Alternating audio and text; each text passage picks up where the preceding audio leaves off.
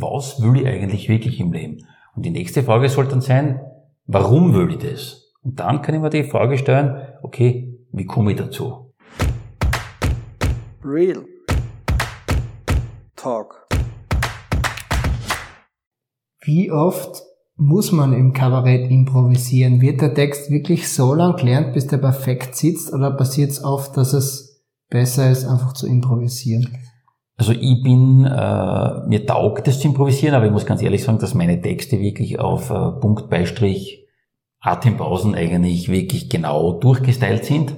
Natürlich, äh, weil gerade bei einer Point ist es wirklich oft extrem entscheidend, mache ich eine Pause vor dem Wort oder nicht. Das kann wirklich entscheiden darüber, diese Pause, ob jetzt eine Pointe funktioniert oder nicht.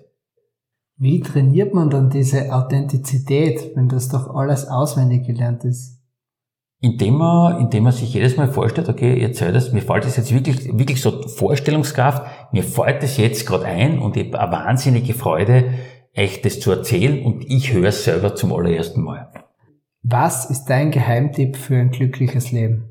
Ja, einfach seinen Träumen zu folgen und sich vielleicht einmal hinzusetzen und sich zu überlegen, was will ich eigentlich wirklich im Leben? Und die nächste Frage soll dann sein, warum will ich das? Und dann kann ich mir die Frage stellen, okay, wie komme ich dazu? Und ich glaube, wenn du das für dich einmal herausgefunden hast, was treibt mich an, dann ist es auch keine Arbeit mehr, weil dann kannst du 60, 70, 80 Stunden arbeiten und du bist einfach erfüllt und du wirst nicht müde und du schöpfst einfach Energie, weil, weil, weil das aus dir kommt.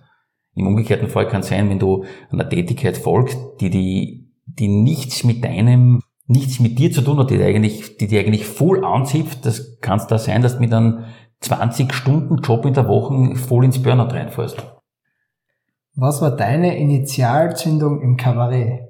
Meine Initialzündung war einfach, dass, da, dass ich mich mittlerweile auf der Bühne so wohlfühle, das ist wie ein Wohnzimmer und dass, dass ich mir irgendwann einmal gedacht habe, okay gut, eigentlich geht's um nichts. Und stell den Leuten einfach was hin, sei da deiner selbst einfach sicher und mach einfach das, was du, was du einen Spaß macht und, und, und, und sei nicht verkrampft. Das ist, das ist ein Abend und wenn der einmal daneben geht, die Leute, die bringen die nicht um.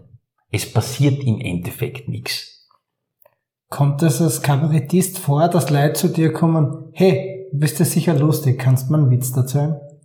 Ja, das kommt ab und zu schon vor und das hat, glaube ich, der Andreas Wittersegger einmal so schön gesagt.